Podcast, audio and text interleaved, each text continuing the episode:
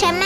找你哈啦！不论你是职业妈妈、全职妈妈还是单亲妈妈，陆家走透透，找你快乐透。什么底加啦？大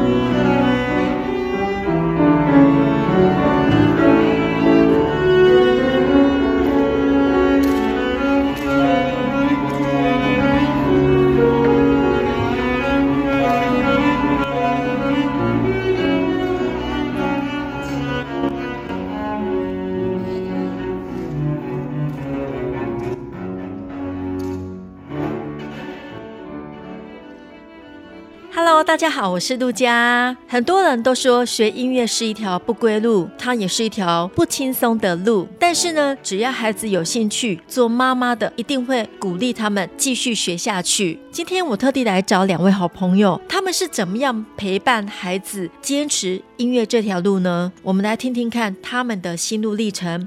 Hello，芳莲、佩玲。嗨，大家好，我是芳莲。大家好，我是佩林。你们两位先来形容一下自己是一位什么样的妈妈？方莲，你先说。我觉得我是一个虎妈。嗯哼，呃，因为我的孩子在学琴的过程中，很多时间都不是自动自发，所以必须要有我在旁边不断的鞭策他，然后陪伴他。嗯、佩林呢？我觉得我也是个虎妈，但是不一样的一点是我跟着孩子一起学琴。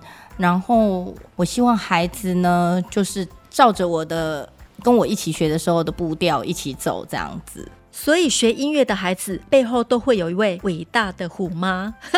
为什么你们会想让孩子学大提琴、小提琴？是没有想到要让小孩子学钢琴啊，哦，爵士鼓啊。其实我一开始的设定也是，并没有把孩子学习的乐器，呃，设定在弦乐。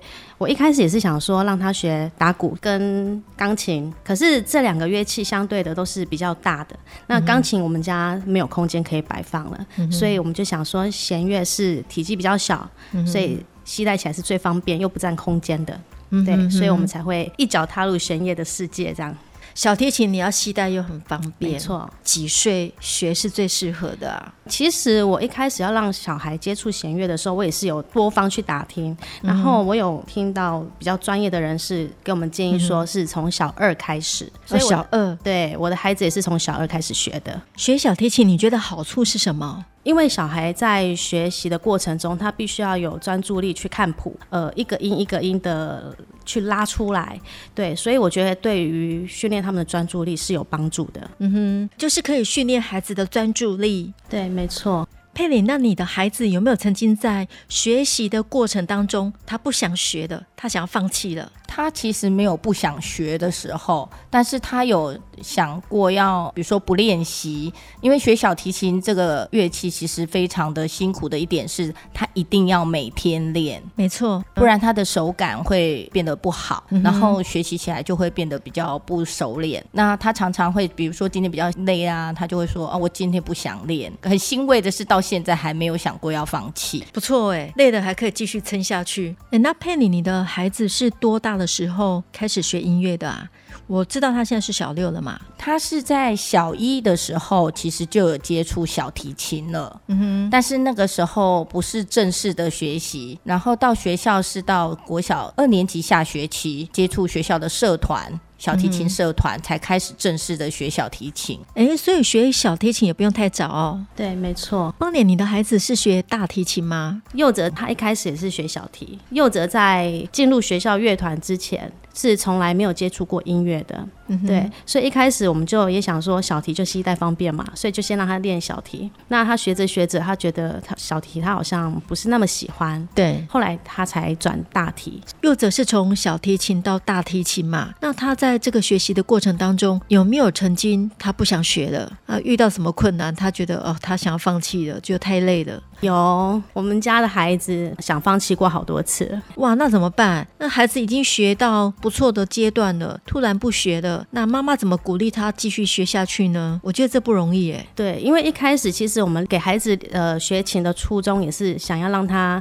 多一个才艺，然后有个舒压的管道，让他从中可以得到快乐。所以当他说他想放弃不想学的时候，其实那个时候我是比较遵照他的意愿的。很庆幸的是，当时就是乐团的老师。一直不断的给他鼓励，也给我们鼓励。嗯、对，其实老师一直给我们一个观念说，说小孩在学音乐的过程中，父母的坚持是很重要的。没错，嗯、因为孩子他只要遇到挫折，想要放弃是很正常的。如果父母也跟着放弃，或许孩子这个学音乐的路就此断了。当时就老师给我很强的后盾，他也一直鼓励我说我们要坚持。所以我当时也也听了老师的建议，所以我们坚持下来。我就是不断给孩子鼓励啊，对。然后他想要放弃。的时候，我就是也是一直软硬兼施啊，应该这么说。嗯，遇到好的老师也很重要哎。对，没错。妈妈也很辛苦，要有耐心的鼓励孩子继续坚持下去，还有软硬兼施。那佩玲，你有没有觉得品浩他学了音乐以后，他整个人就不一样了？可能在个性方面啊，或者是说他的学习专注力各方面，他有进步了。因为品浩是一个情绪比较不稳定的孩子，嗯，然后其实一开始让他学音乐也是基于这个原因。很多人都说学音乐的孩子不会变坏，其实所谓的变坏应该。不是真的说去做什么坏事这种的变坏，我是觉得是比较能稳定他的情绪。嗯哼，所以呢，那时候就让他学习呃小提琴，最主要的原因除了就是让他有一个心灵上的寄托。对，我们刚刚旁边也有一个妈妈明丽，她讲了一段话，我觉得非常有道理。她说，其实学音乐并不是说让自己的孩子未来能够有什么出路，而是当他面对功课的压力，或是未来他出社会了以后有工作上的压力，他可以有一个舒压的方式。他可能在自己的房间里面可以拉一曲，然后自己就可以安定他的情绪。对，没错。像佑泽，他现在其实老师都会要求每天要有固定的曲目要做练习。最常听到我孩子把琴拿起来拉的，并不是老师要求的曲子，自创曲吗？呃，也不是，就是可能之前有拿到过的谱，或者是老师曾经教过他的曲子，啊，但是这些就不是目前老师要的东西。但是他永远最常拉的都是那些他自己喜欢的东西。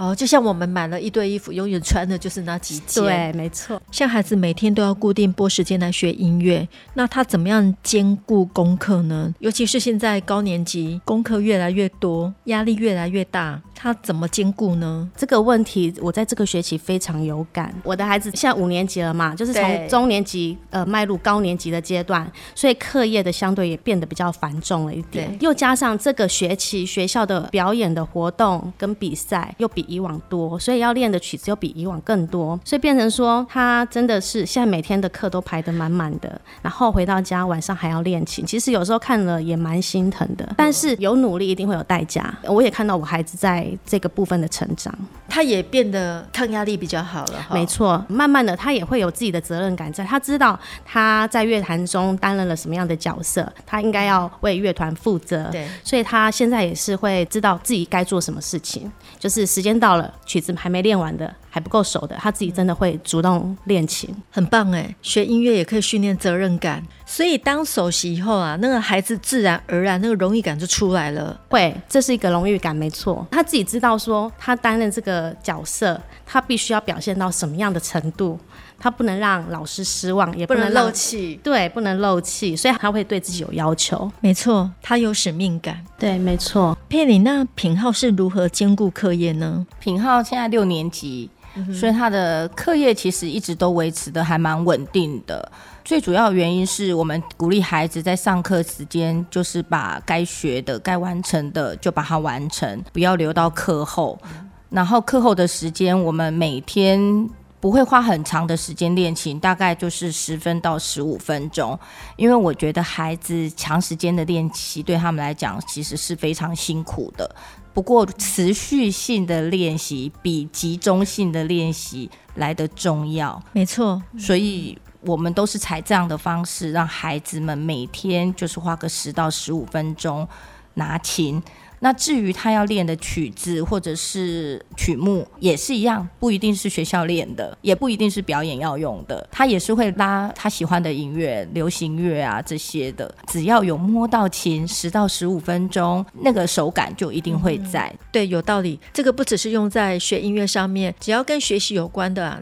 每天固定拨一点时间，持续性的学习，到最后一定会有好成绩。哎，这个观念，这种学习态度很棒。对，没错。我记得品浩也有学羽球，他也是羽球队的。对，球队基本上都是在早上的时间，一大早就是让学生先动一动，这样运动一下，运动一下，脑子会比较活络一点。对对对，所以不太影响到课业。早上运动，下午就是练琴，练琴，然后上课专心一点。对。我都跟我女儿讲，上课要专心一点，这样就不用再到安亲班去补习。她都说她会专心，她会专心，因为她想要早一点下课回来看到妈妈。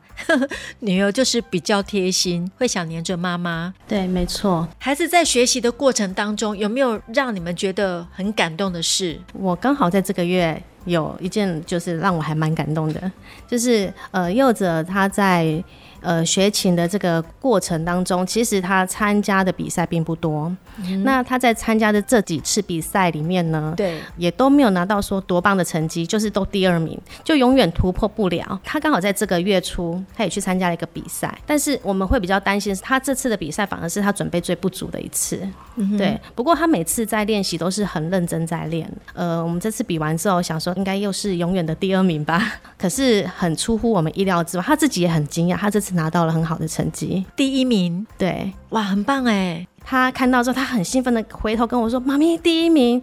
然后那个时候，我的眼眶已经含泪了。我听了也好感动哦。他在练琴，我都会陪着他。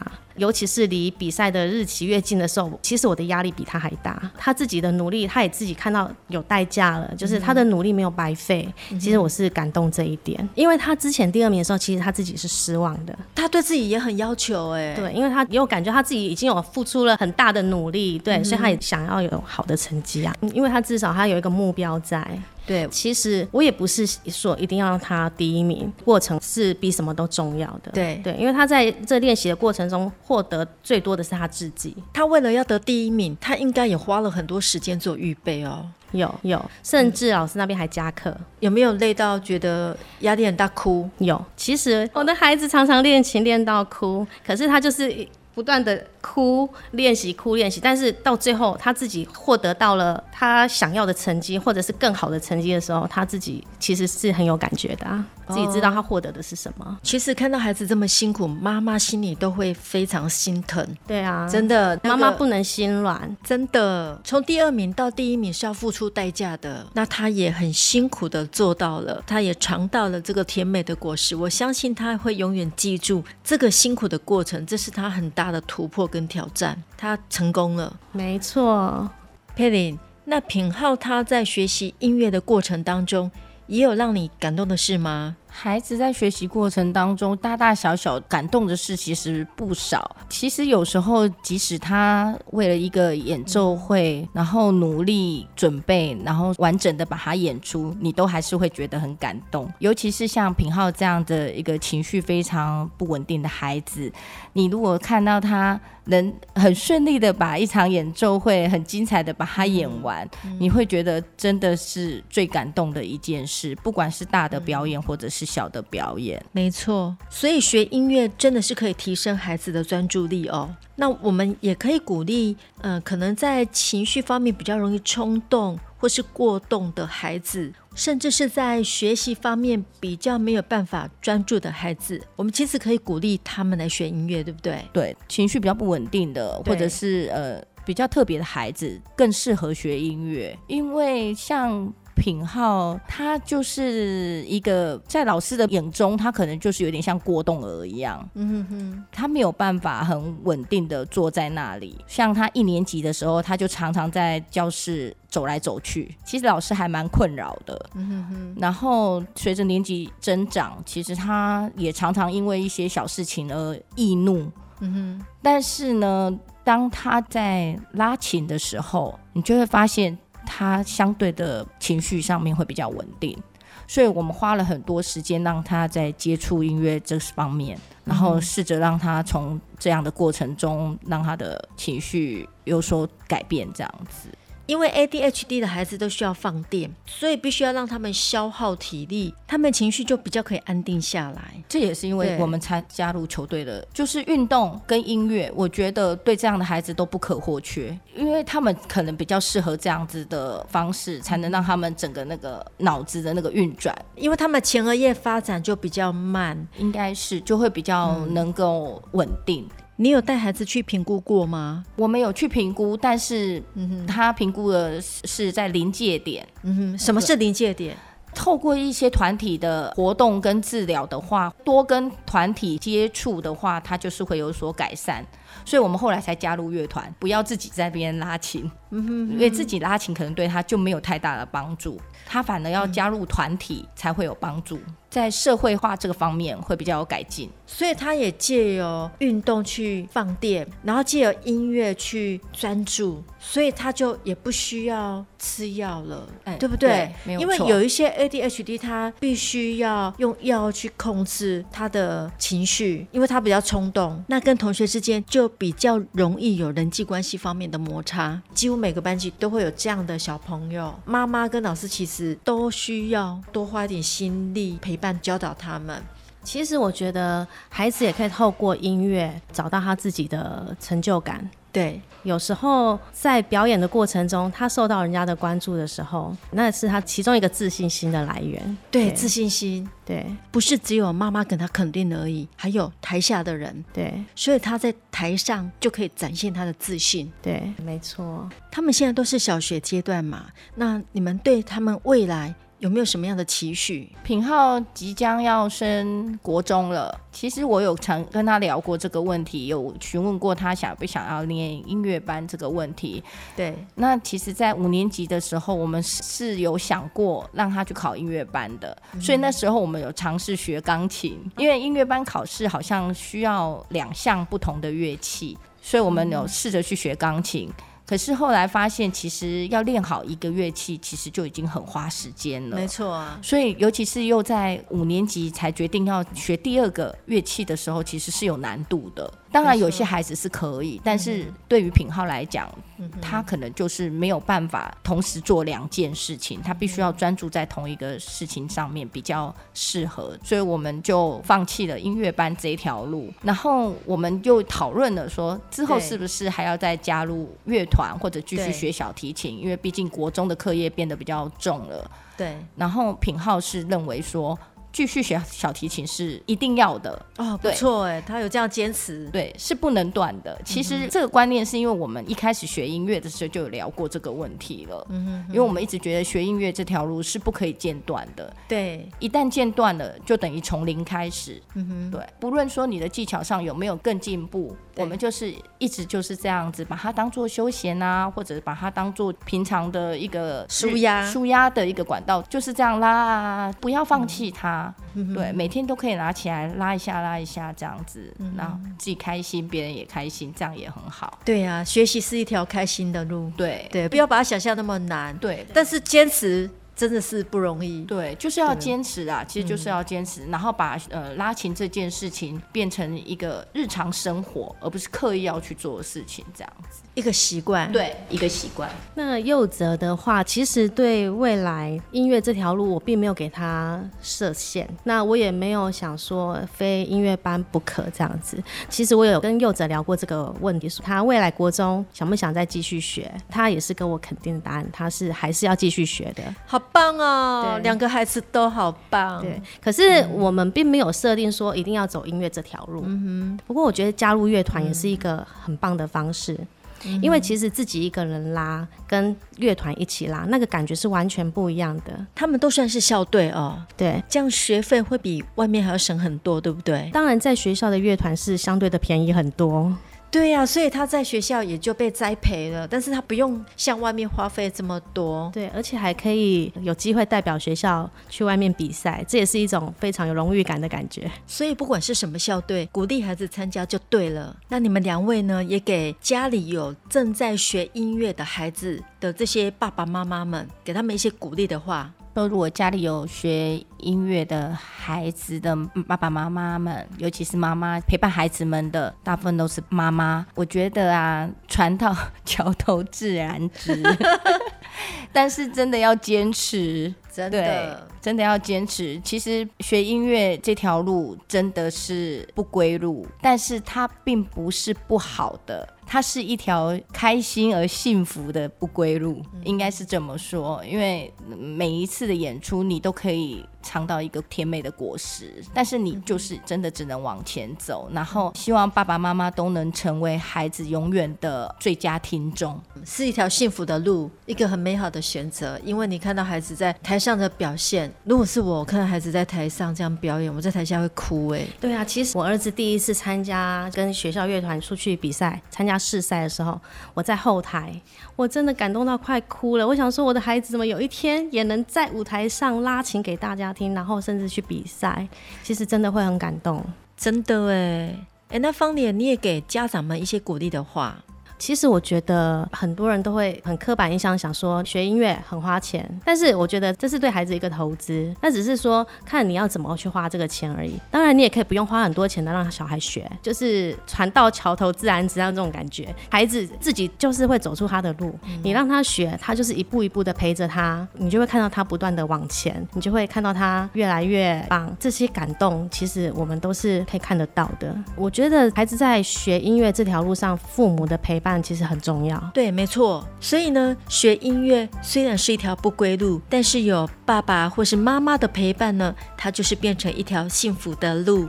最重要的就是要坚持下去哦。谢谢方莲和佩玲今天跟我们分享这么多陪伴孩子学音乐的心路历程。那听众朋友，如果你是 Apple 手机的话呢，请在 Apple Podcast 神妈底加啦给我们五颗星的评价，这也是给我们一种鼓励哦。谢谢大家，谢谢大家，谢谢大家。